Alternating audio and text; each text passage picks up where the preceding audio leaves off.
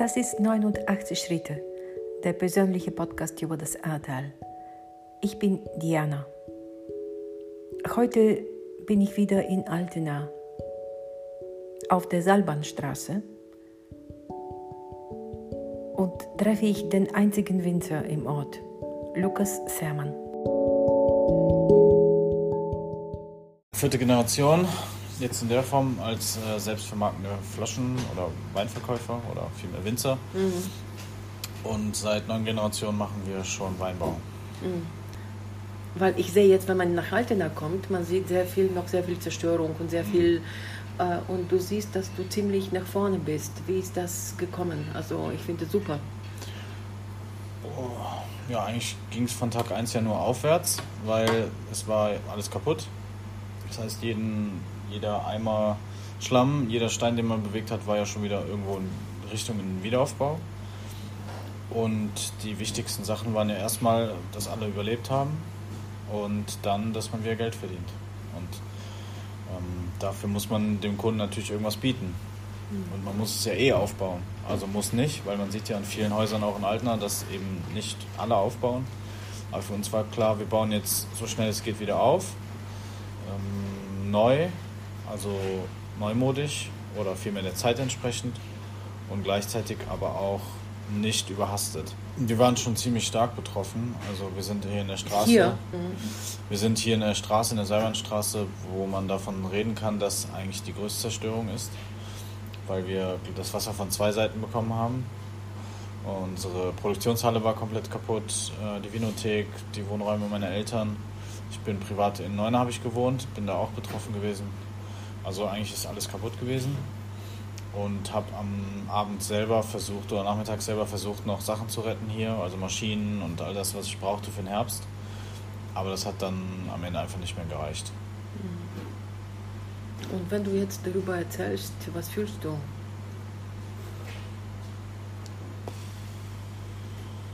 Nicht sonderlich viel, ehrlich gesagt. Also was weg ist, Man ist hat halt sich weg. gewöhnt irgendwie schon, dass es viel weg ist. Ja, es ist ja auch alles wieder da. Also ja. halt anders. Ne? Ja, ja.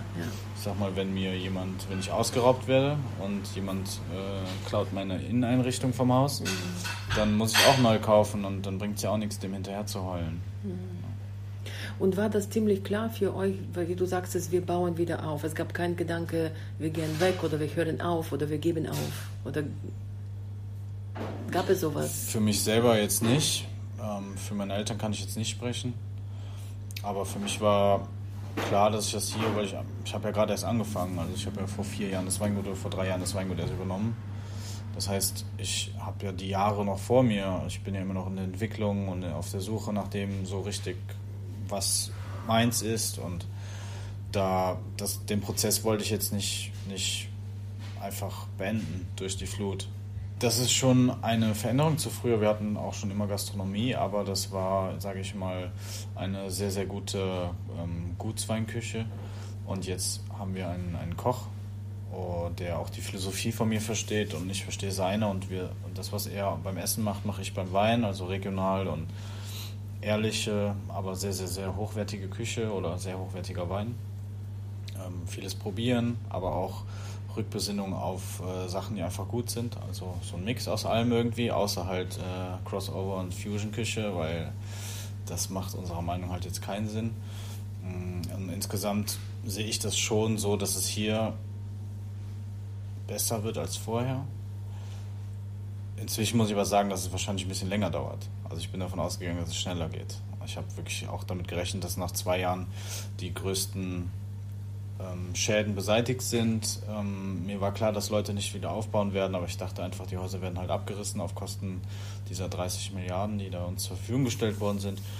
Und da muss ich einfach sagen, letztens vor, oh, vor zwei Monaten meinte jemand zu mir, ja, wir hatten auch mal ein Hochwasser bei uns und da gibt es so ein Haus, das ist komplett zugewachsen und da sieht man auch die Flutschäden. Und ich, da habe ich kurz mal geschluckt und gedacht, puh, wenn das jetzt bei uns passiert, das wäre nicht gut.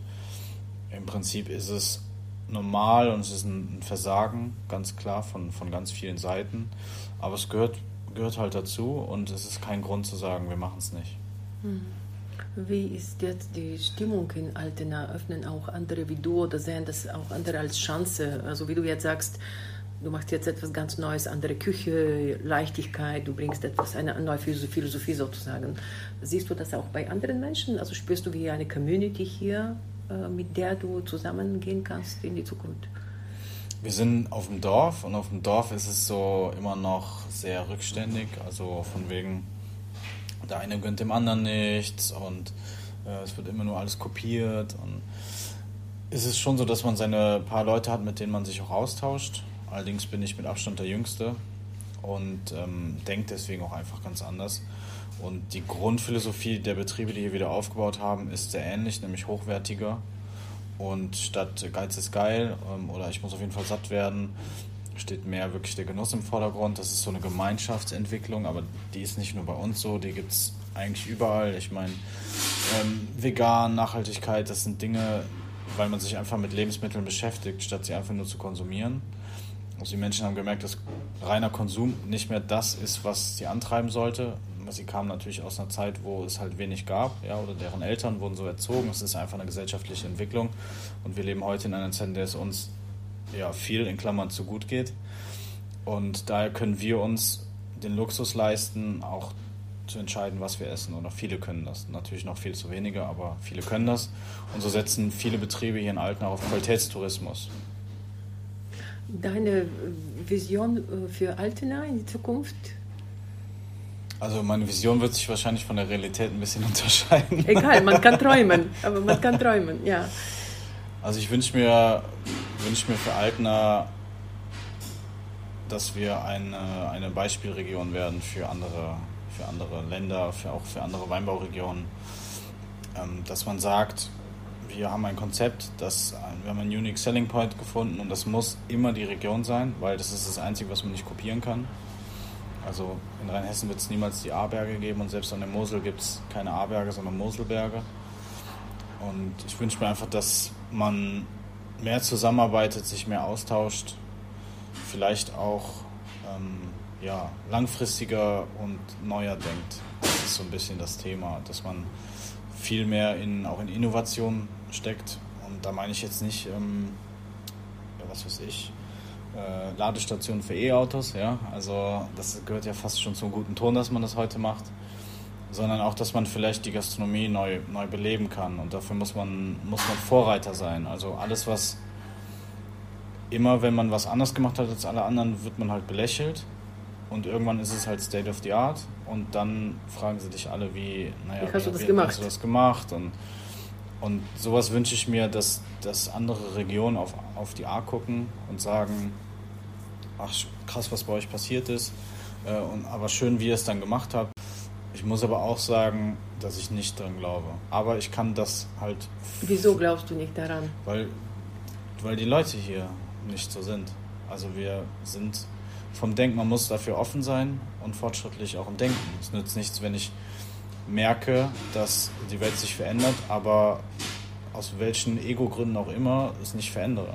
Und da sehe ich schon sehr, sehr viele Probleme hier. Aber ich muss auch sagen, dass das, das sind Herausforderungen, Probleme, die da stehen, an denen gewisse Dinge scheitern, aber wo ich auch sage, ich arbeite halt drumherum. Also ich, ich gebe immer wieder auch ähm, Anstöße und äh, den, den Kollegen und auch ähm, anderen Menschen Möglichkeiten, sich zu beteiligen an, an gewissen Dingen. Und äh, das wird halt entweder angenommen oder halt nicht. Also man kann nicht alle mitnehmen.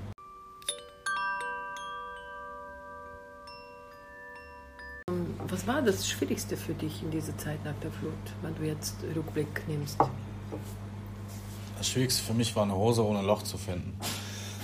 Also meine Hose, dadurch, dass ich jeden Tag anhatte, meine Arbeitsklamotten sind halt irgendwann so kaputt gegangen und man hat nie Zeit gehabt, sich welche zu kaufen. das war schlimm.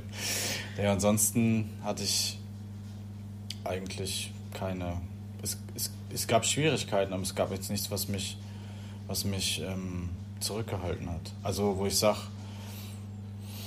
diese typischen Sachen wie äh, Motivation oder Kraft, ähm, Unterstützung, ich hatte immer von allem alles.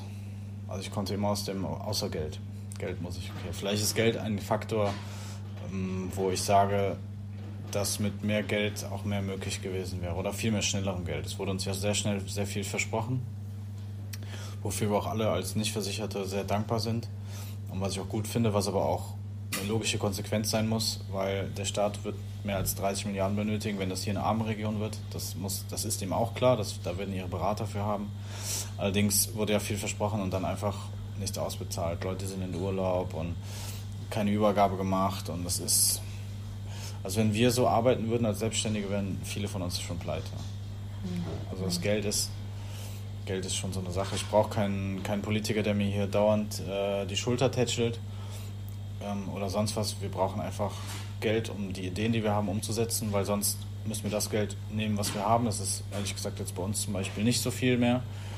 Und dann können wir die Dinge nicht umsetzen, müssen sie entweder ganz sein lassen oder machen sie schlecht. Und schlecht machen tun wir es nicht. Das haben wir uns geschworen.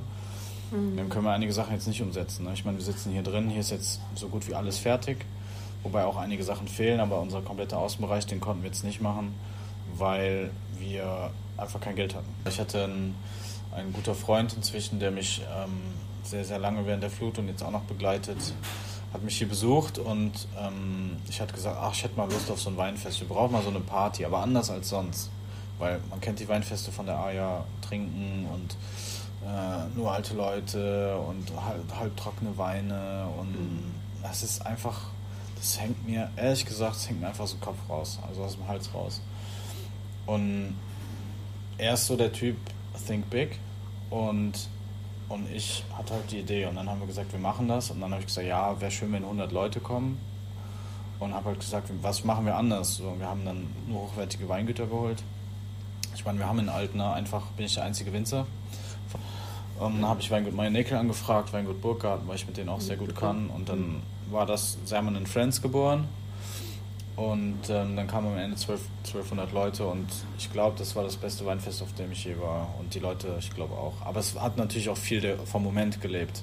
Mhm. Na, nach der Flut. Es gab natürlich sehr, sehr viel Gegenwind, pietätlos und die ewig gestrigen, ja, die mit den kurzen Armen. Und das hat mir auch zugesetzt, muss ich sagen, weil ich damit ehrlich gesagt nicht gerechnet habe, weil im Prinzip, ich habe auch den Überschuss, den ich hatte, das waren auch knapp 10.000 Euro, auch gespendet noch, also ich habe da kein Geld verdient, sondern eher bin ich um fünf Jahre gealtert, weil wir in zwei Wochen so ein Weinfest organisieren mussten.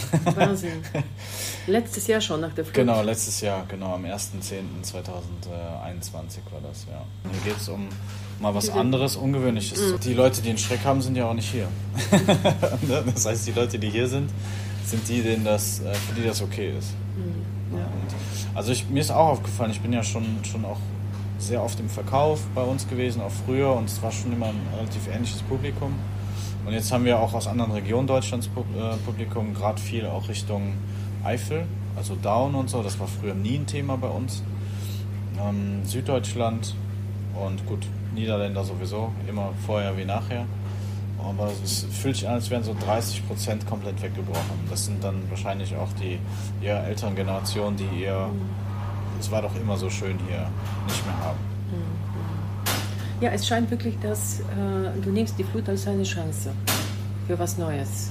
Ja, aber es ist jetzt nicht so, als würde ich sagen, oh, jetzt müssen wir mal eine Feldanalyse machen, wir müssen mal rausfinden, was so die Trends sind, sondern im Endeffekt machen wir das, worauf wir Lust haben und dadurch, dass wir darauf Lust haben, machen wir es gut. Und wenn es gut ist, kommen Leute.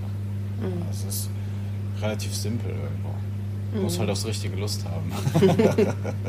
und jetzt bin ich nach Kalmon gezogen, oben auf den Berg. Aber das hat sich angeboten. Also ich wäre auch wieder runter an die A gezogen. Mhm. Ich habe da jetzt, das Wasser wird eh wieder kommen, aber oben in Kalmon kann auch ein Tornado kommen, von daher. Mhm. Wenn man dauernd Angst hat vor irgendwas, dann kann man nicht, kann man nicht ruhig schlafen das stimmt. Aber wenn du sagst jetzt, die A wird sowieso wieder kommen, ähm, wie lebst du damit? Also was für ein Gefühl jetzt hast du für die Zukunft? Also, also wir haben, wir haben jetzt eine große Veränderung vorgenommen und sind versichert. Das, ja, sage ich mal, ist natürlich ein bisschen Gewissenberuhigung. Und ähm, auf der anderen Seite ist es völlig natürlich. Also wir haben vorher auch schon Hochwasser gehabt. Mhm. Natürlich nicht in der Höhe und in der Höhe wird es, hoffe ich, bei mir persönlich nicht mehr mhm. kommen, aber mir ist mhm. klar, dass meine, meine Kinder oder meine Enkel irgendwann dieses Hochwasser nochmal haben werden, wenn sie hier bleiben. Aber damit leben doch Menschen schon, seitdem sie an Flüssen leben. Und Menschen leben nun mal an Flüssen, weil sie fruchtbar sind. Also das ist halt das Leben. Und man sollte jetzt nicht blauäugig hingehen und was weiß ich machen, aber respektvoller Umgang damit. Und das spiegelt sich auch in dem Konzept, was ich im Wein habe oder was wir in unserer Gastronomie haben, halt auch wieder. Mhm. Es geht um Respekt vor dem, was man hat, und ein bisschen Bewusstsein schaffen und der Rest, den kann man eh nicht verändern. Also, mhm. wenn dann jeder für sich in klein. Also, ich bin vorher eigentlich nicht an die A gegangen. Nee. Also als Kind, jeden Tag. Bist du gegangen oder nicht? Ja, natürlich. Ja. Aber als Jugendlicher gibt es dann andere Sachen, die schöner sind und als Erwachsener hat man keine Zeit mehr. Oder man nimmt sich die Zeit nicht mehr. Es war schon, es war schon ähm, komisch, aber es war halt alles kaputt und deswegen hat man nicht so das eine wahrgenommen. Also wir sind, wir sind vorne aus dem Haus raus, wo ich untergekommen bin. Also wenn du willst, können wir so mal die Flut abgehen. Wir haben die Sachen von unserer Halle hier zum Weingut geschoben, weil das liegt 30 cm höher. Die Straße geht halt ab. Und als wir gesehen haben, hier, hier kommt es auch, haben es noch weiter geschoben zur Eisdiele. Die liegt zwei Häuser weiter, wo jetzt das Hoffnungscafé reinkommt. Und dann standen wir irgendwann bis zum Bauch im, im, Wasser und haben gesagt, wir müssen hier weg, sonst, ja, sonst sterben wir halt. Und dann sind wir da hochgeklettert und ins Haus eingebrochen. Das erste, als ich dann am nächsten Morgen sah, war so ein toter Fisch. So ein riesen Fisch. Den habe ich noch nie gesehen. Ich wusste gar nicht, dass es so große Fische in der A gibt. Der dann noch zuckte. Also das Wasser war das war das erste Opfer quasi. Das Wasser war noch nicht ganz weg. Und dann sind wir raus und dann, gut, dann, dann hat man die Friedhofsmauer so umgefallen und ähm, bei, bei, uns im Nachbarhaus hing ein 7,5 Tonner, so ein Kipper, wie so ein Pflaster dran. Also diese Kraft, die konnte man sich nicht vorstellen. Auf der anderen Seite standen wir knöcheltief im Wasser am Anfang und da konnte man schon keinen Meter gehen, ohne hinzufallen. Also das ist eine Strömung gewesen, völlig verrückt, gerade weil sie auch immer breiter wurde eigentlich und man verliert dann eigentlich Kraft, also normalerweise. Ja, und dann, dann bin ich auch, dann bin ich, habe ich Nachbarn noch geholfen, ihren dann für tot erklärten äh, ähm, Vater zu suchen. Der ist gestorben. Und dann habe ich versucht, ähm, zu meiner Freundin zu kommen und, und wegzukommen. Weil ich war müde, ich war dehydriert, ich hatte Hunger. Also Hunger wusste ich nicht, aber in dem Moment hatte ich keinen Hunger, aber ich, mir war klar, ich muss was essen, sonst hast du keine Kraft mehr. Und dann sah ich Polizisten aus dem Saarland auf der Brücke und die wollten nicht, dass ich da drüber gehe. Und dann, Gott, also mir hätte man sagen können, das Ding stürzt gleich ein, ich wäre drüber gegangen. Ne? Also es mir, war mir in dem Moment auch völlig egal. Ja, und dann habe ich meine Freundin per Zufall oben getroffen bei meinem Onkel, weil ich habe überlegt, wo gehst du denn jetzt hin? also, Deine Eltern sind in Sicherheit. Das Haus ist komplett im Eimer. Äh, alle Freunde hier sind äh, untergegangen, die Häuser. Äh, Tankstelle, Onkel, weil der wohnt auf dem Berg. Dann bin ich da hoch und dann war meine Freundin da und dann bin ich nach Hause, hab geduscht. Weil ich habe nachts, wir haben nachts in einen Teppich eingerollt geschlafen, komplett nass, das war natürlich auch nicht so gut. Dann sind wir abends nochmal hier runter, und dann war niemand mehr hier und dann war es schon gespenstig und dann war es auch schon so, ist ein bisschen mehr als nur mal gerade das Zimmer aufräumen. Und dann am nächsten Tag um 8 Uhr haben wir direkt angefangen.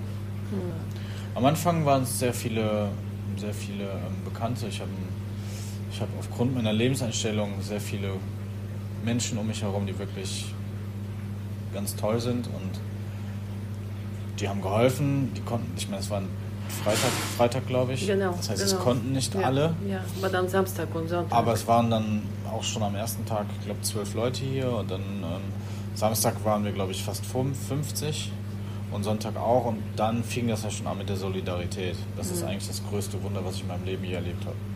Also diese, und das hat mir auch den Glauben nach Corona an, an die Menschheit wieder zurückgegeben. Mhm. Also dieses weil dann, ich sag mal, an Tag 6 oder 7 gingen halt Leute hier durch, ja, kann man euch helfen? Und dann sind die von Haus zu Haus. Ne? Oder ich weiß noch, das werde ich nicht vergessen, da saß ich hier, wir hatten ja, mal wieder zwölf Stunden geschoben und saßen mit unserem Bierchen da und dann kamen da zwölf komplett durchtrainierte, wunderhübsche Männer vorbei. Und die guckten nur so und sagten, können wir was für euch tun? Und ich konnte nichts mehr reden, weil die, und das war eine, das war eine Erscheinung. Wirklich, wie die dahergingen und äh, ja, ich glaube, die sind auch durchs ganze Ahrtal einmal und haben alles mit aufgeräumt. Also das war, das werde ich glaube ich nie vergessen. Ja. Ja, und dann kann mal der helfen, mal der helfen und dann immer, ja, soll ich noch wen mitbringen? Und dann fing es auch schon an mit koordinierten Hilfen. Mhm. Und wir haben auch schon an den Wiederaufbau gedacht. Also, ne, weil Schlamm raus, sauber machen und dann heißt es ja. Weiter gucken. wie geht's weiter, ne? Geht's weiter, ja. Dann haben wir schon angefangen mit Architekt und ähm, ähm, Handwerkern und ähm, ja, genau. Wie hoch war eigentlich hier das Wasser, wo wir sitzen? Ähm, hier die Etage drüber und da haben 10 cm zur Decke gefehlt. Oh. Also hier waren es noch knapp 7 Meter, 6, 6 Meter. Insgesamt waren es über 10 Meter. Wir haben hinten bis zur A genau 3 in unserer Halle hinten, die du glaube ich auch schon mal gesehen hast. Da ja. sind es ähm, sieben, die ist genau 7 Meter hoch.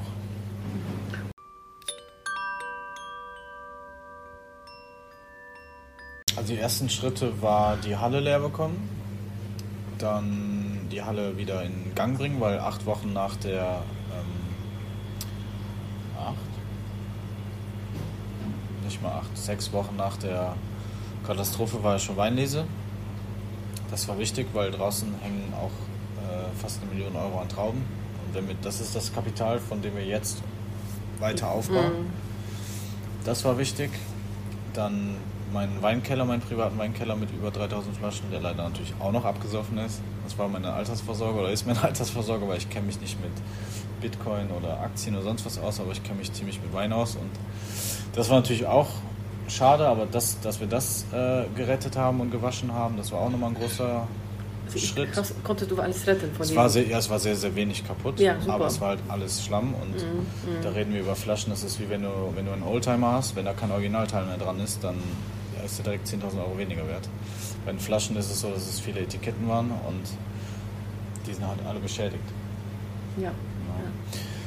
Weitere Schritte waren die Wohnung leer räumen.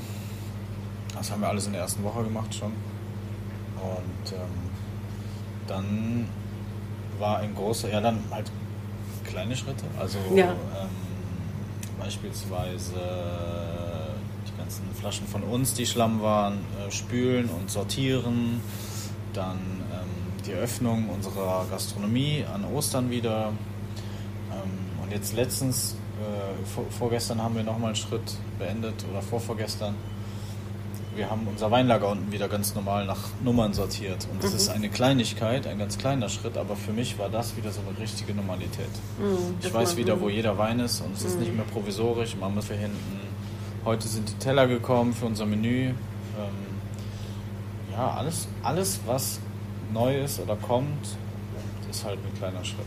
Mhm. Und es gibt aber auch noch, noch sehr viele zu gehen. Mhm. Also mir ich habe schon gemerkt, dass ich sehr müde bin. Aber ich bin auch durch den Herbst und durch meine Eltern bin ich einfach gewohnt, 15, 16, manchmal 18 Stunden am Tag zu arbeiten. Solange das kein äh, vier Wochen am Stück ist, geht das ja auch. So, dann haben wir schon, am Anfang haben wir natürlich sehr, sehr, sehr, sehr viel gearbeitet. Dann haben wir irgendwann auch gesagt, so mehr als zwölf Stunden bringt uns auf lange Sicht einfach nichts, weil es wird ein Marathon werden und es ist kein Sprint. Und dann habe ich auch, ähm, wir haben jeden Abend mit Freunden gegessen und getrunken. Jetzt nicht gefeiert, aber Gemütlich. es war ausgelassen. Mhm. Und das hat viel Kraft gegeben. Wir waren mhm. auch nie alleine. Das war, glaube ich, sehr wichtig. Also das ist mir dann irgendwann rückbetrachtend äh, aufgefallen. Ich glaube, wenn ich alleine gewesen wäre, ich war froh, dass wir, ich bin mit meiner Freundin in ihrem äh, ehemaligen Kinderzimmer untergekommen bei ihren Eltern. Das war natürlich sehr eng, aber es war, glaube ich, sehr, sehr, sehr, sehr wichtig, auch für die äh, mentale Gesundheit. Und dann sind wir auch weggefahren. Also wir, wir waren dann ich glaube, das erste Mal weg, ja, im Dezember, genau. Aber so richtig, also ich war noch, ich war noch nicht krank. Was das größte Wunder, ich hatte auch noch keinen positiven Corona-Test, also, also auch noch nicht. Ähm, und so, also ich bin auch gewohnt, müde zu sein. Also. Und ansonsten mental, weil es gibt ja auch die mentale Müdigkeit, da war schon es gab viele motivierende Sachen und die sind natürlich nach und nach weggebrochen, aber also die Unterstützung der Freunde und so, die ist natürlich immer noch da, aber es ist nicht jeden Tag jemand hier und ne? Mhm. Ähm, das war schon anders und ähm, ja, jetzt so dann zu sehen, dass ähm, dass viele auch wirklich, sehr viele nicht wieder aufbauen, ist nicht sehr motivierend gewesen. Aber dann bin ich immer wieder auch übergegangen und habe gesagt, für mich spielt das jetzt nicht die Rolle. Also natürlich gibt es äußere Widrigkeiten, die eine Geschäftstätigkeit von mir so weit einschränken würden, dass ich pleite gehe. Aber ich glaube einfach daran, dass man sehr viel schaffen kann, wenn man es wirklich will. Und auf, eigentlich kommt es nur darauf an. Mir sind sehr viele gute Dinge in meinem Leben passiert, die ich mir nicht erklären kann, aber die mir, glaube ich, nicht passiert wären, wenn ich nicht so fest daran glauben würde, dass es so, dass es so sein wird. Und das ist, glaube ich, einer der wichtigsten Punkte, weil der Krieg wird im Kopf gewonnen und nicht, nicht mit dem Körper. Also wenn der Kopf mal tot ist, dann bringt ja auch der tollste Körper nichts.